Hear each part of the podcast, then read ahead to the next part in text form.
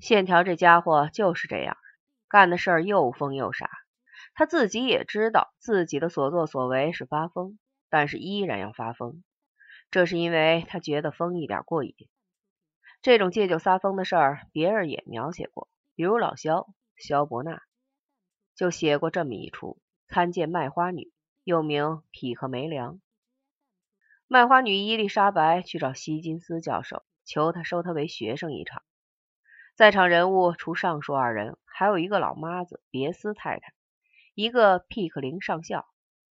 别斯太太心里明白，一个大学教授收个没文化的卖花女当学生是发疯，而且是借酒撒疯。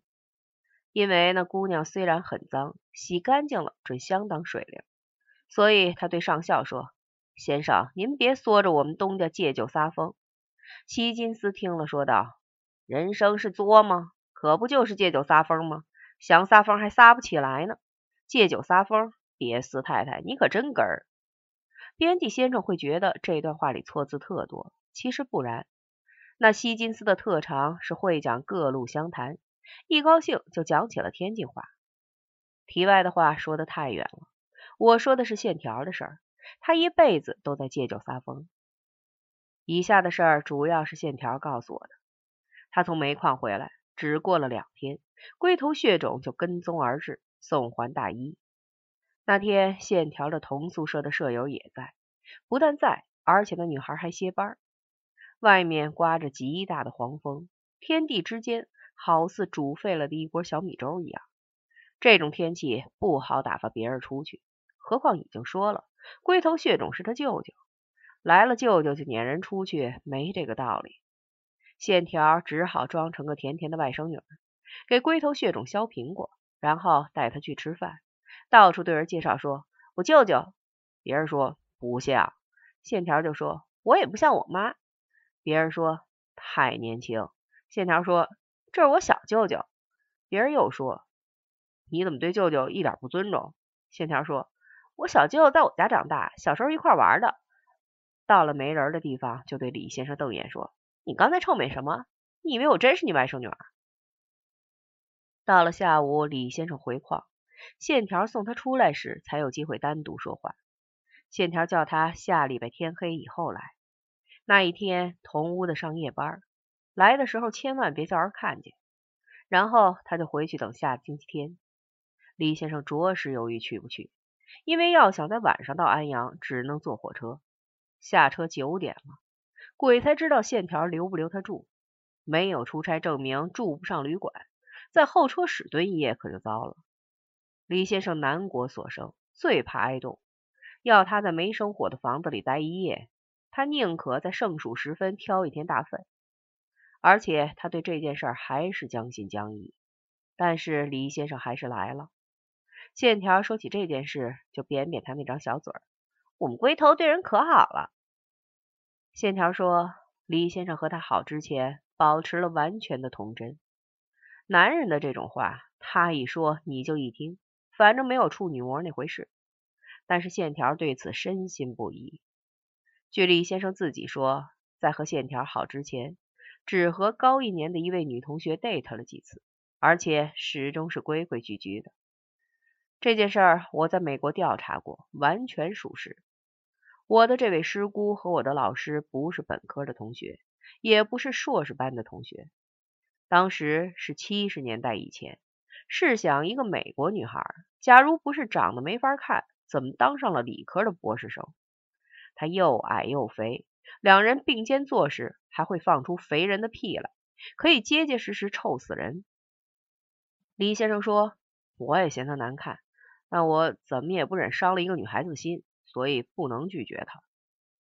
其实李先生是个情种，他对线条的忠诚事实，我不便加以诋毁。但是别的女人要是做出可怜的样子来勾引他，他就靠不住了。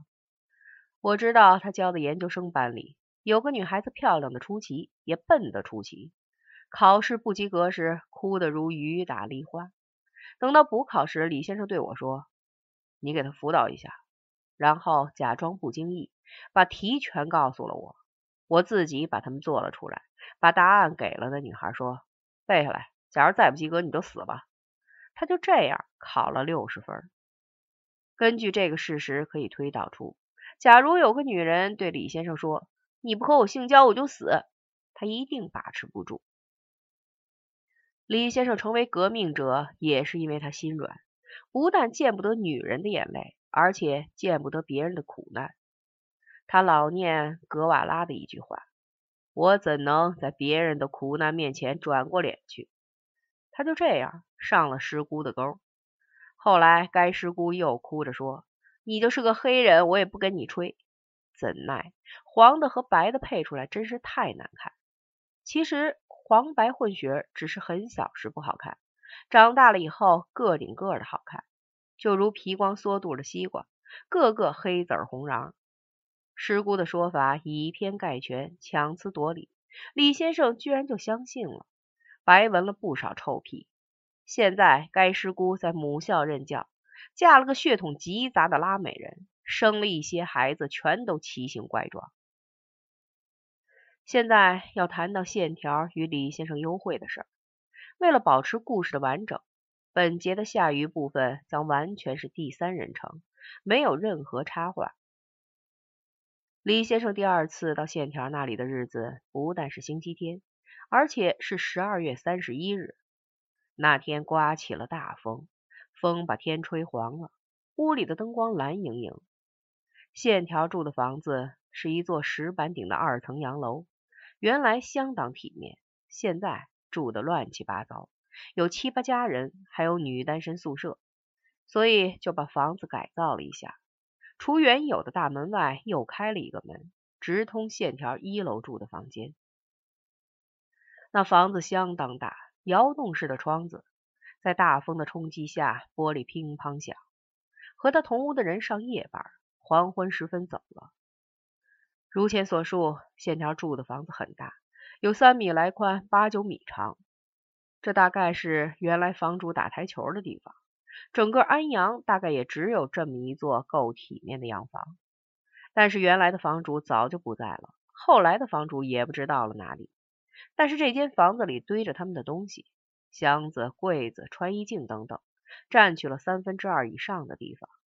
要不偌大的房子不会只住两个姑娘。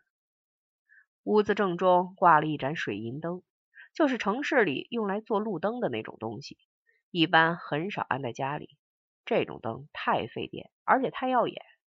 但是在这里没有这些问题，因为这里是单身宿舍，烧的是公家的电。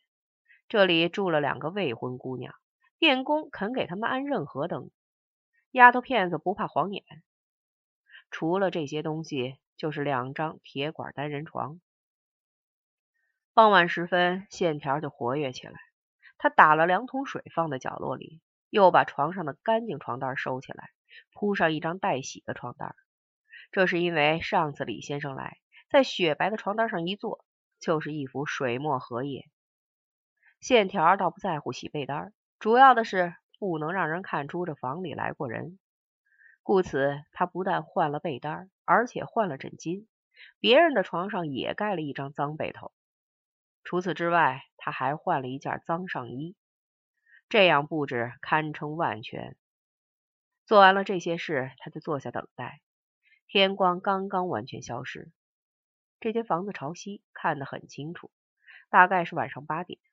现在李先生刚下火车，正顶着大风朝这里行进。这段路平常要走四十分，今天要一小时以上。线条站起来，走到窗前往外看，什么也看不见。他把窗帘仔细拉上了。线条又回来，坐在床上等李先生。听着窗外的风声，他想到李先生来一趟太不容易了，下回我到矿上去找他。但是这一回也不能让他安心。于是他在床下待洗的衣服堆里捡了一件脏衬衣，走到穿衣镜面前。透过上面的积尘，久久的看着自己。他捡了一块布，把镜子擦了擦，就在镜前脱起衣服来。在把那件脏衬衣穿上之前，他看着镜子说了一句话：“这么好的身体交给龟头血种去玩，我是不是发了疯？”晚上，李先生走到线条门前时，他比他预见的要黑得多。这是因为李先生到火车站去，经过了煤场，当时正好有一阵旋风在那里肆虐。走过去以后，李先生的模样就和从井下刚出来时差不多了。然后他又从火车上下来，走了很远的路，几乎被冷风把耳朵割去。虽然人皆有好色之心，但是被冷风一吹，李先生的这种心就没了。他想的只是，我要是不去，那女孩子会伤心。李先生当时不但黑，而且困得要死。实际年底矿上挖出的煤却不多，还不到任务的三分之一。所以矿上组织了会战，把所有的人都撵下井去，一定要在新年到来之前多挖些煤出来。开头是八小时一班，后来变成了十二小时一班，然后变成十六小时一班，最后没班没点都不放上井来，饭在下面吃，困极了就在下面打个盹儿。如此熬了三十六小时，本来想熬到新年的。那样可以打破会战记录。之后因为工人太累，精力不集中，出了事故，死了一个人。矿领导有点泄气，把人都放上来。李先生推了三十小时的矿车，刚上来洗了澡，天就到了下午。他在火车上打了一会儿盹儿，完全不够，所以他站在线条门前时睡眼惺忪。晚上李先生到来之前，线条坐在床上想。龟头血种虽然好玩，这一回可别玩的太过分。虽然他说过要做龟头血种的老婆，但是要是能不做，当然好了。这种心理和任何女人逛商店时的心理是一样的，又想少花钱，又想多买东西。更好的比方是说，像那些天生丽质的少女，又想体会恋爱的快乐，又不想结婚。然而，他的心理和上述两种女人心理都不完全一样。龟头血种之于线条，既不是商店里的商品，也不是可供体会快乐的恋人，而是介乎两者之间的东西。李先生进了线条的门，迷迷糊糊说了声：“你这里真暖和。”然后他打了个大哈欠，又说：“你好，线条，圣诞快乐，新年快乐，上帝保佑你。”他实在是困糊涂了，说话全不经过大脑。